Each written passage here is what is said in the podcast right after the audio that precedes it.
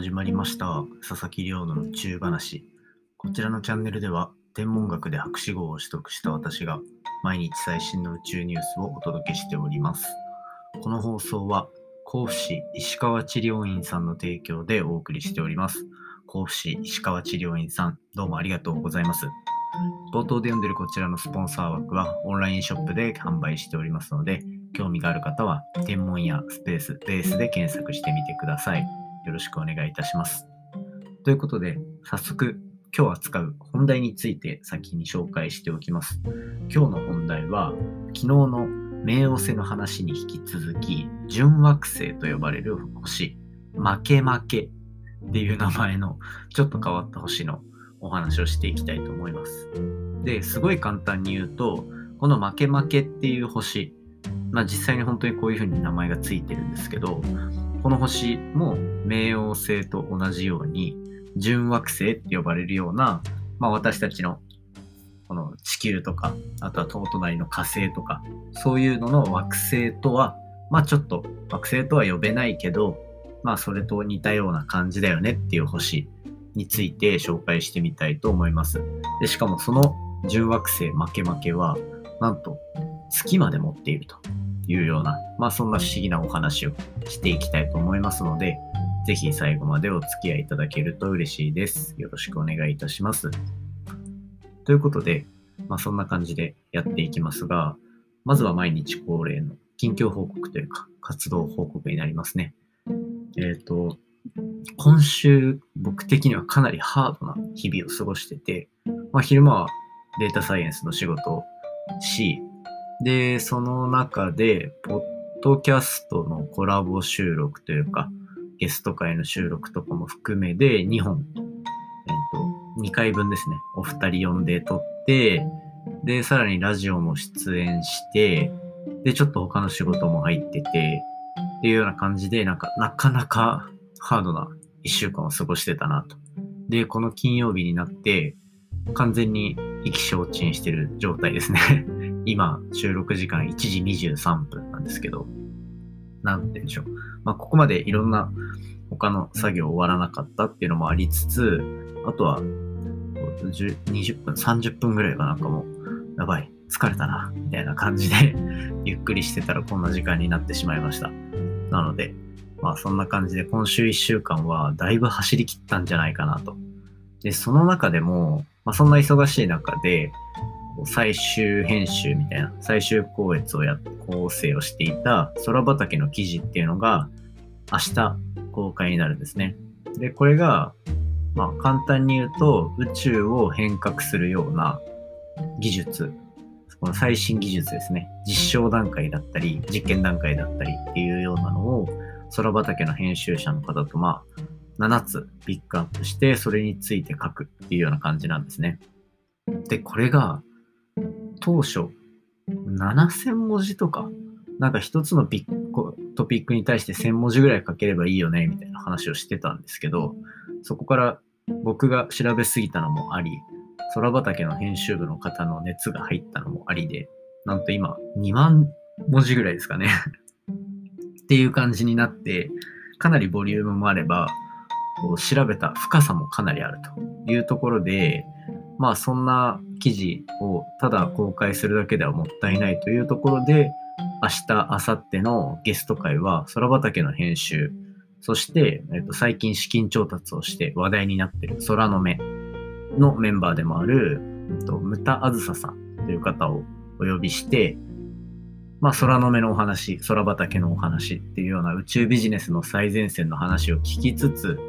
あとは私が書いた、その、宇宙、宇宙を変革しうる最新技術7選の部分からいくつかピックアップして、2人で編集当時のお話だったりとかっていうスピンオフ的なお話ですね、していこうと思ってますので、ぜひ聞いていただけたら嬉しいなと思ってます。もうこの今回の記事は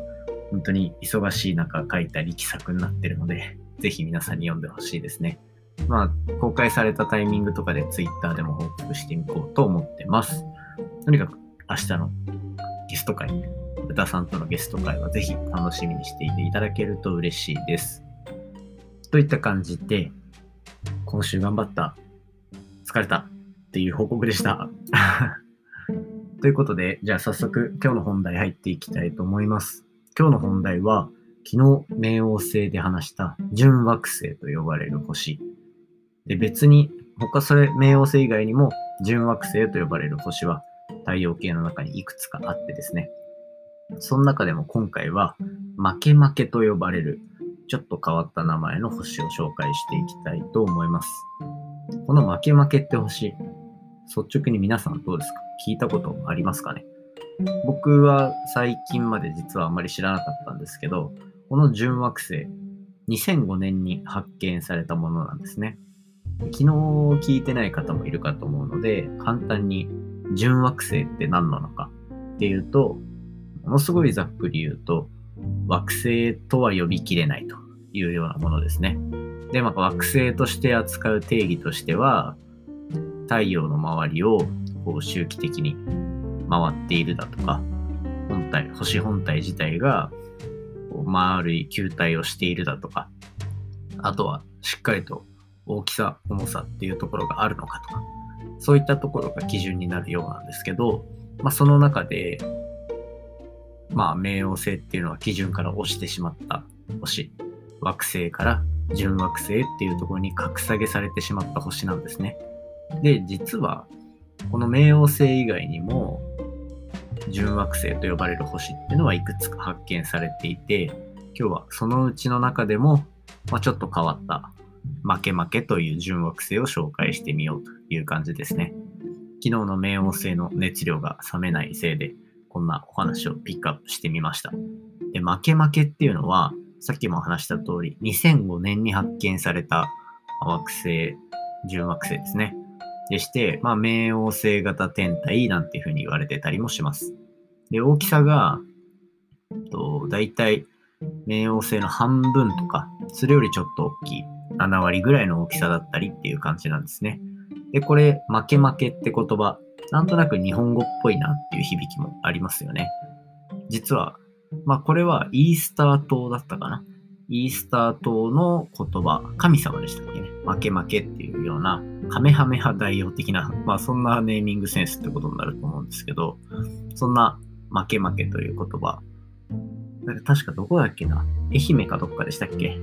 の、えっと、方言でもありますね。なんか、たくさんとかっていう意味で負け負けっていうっていう話を聞いたことありますが、まあそんなことはさておき、愛媛出身の方いたら ぜひなんか本当の意味を教えてください。で、そして今回この負け負けっていう星ですね。冥王星より、冥王星の近くですね、海王星よりも外側を、まあ、回ってる星でもありまして、で、何がこの星特別かっていうと、単純にその大きさがかなり大きいっていうのもあります。準惑星の中で。確か今見つかってる準惑星の中で、トップ5ぐらいには確か入るようなものだったのかなと記憶してます。で、加えて、この準惑星には、最初に話した通り、月、地球にとっての月みたいなのが、その周りをぐるぐる回っているっていう状況みたいですね。これ結構他の惑星にも見られるような現象で、火星にも惑星がありますし、土星はあの輪っかの周りについてる輪っか以外にも周りをぐるぐる回ってる惑星、あ衛星があったりとかっていうような感じですね。で、それがなんと今回結構小ぶりな負け負けにもその月があると。で、これよくよく考えると、この月の大きさって多分かなり小さくて、冥王星自体が確か月と同じぐらいとか、ものすもう少し小さいとかだったのかな。で、それの周りを回ってるっていう状況なので、まあ、かなり小さい星であるということはまあ明らかなんですけど、まあ、これをの太陽系の中をハッブル宇宙望遠鏡っていう、まあ、ぜひこれあの検索してみてほしいんですけど、ハッブル宇宙望遠鏡はものすごく目がいい、まあ、言ってしまえば綺麗なカメラ、望遠鏡を搭載しているものなんですね。なので、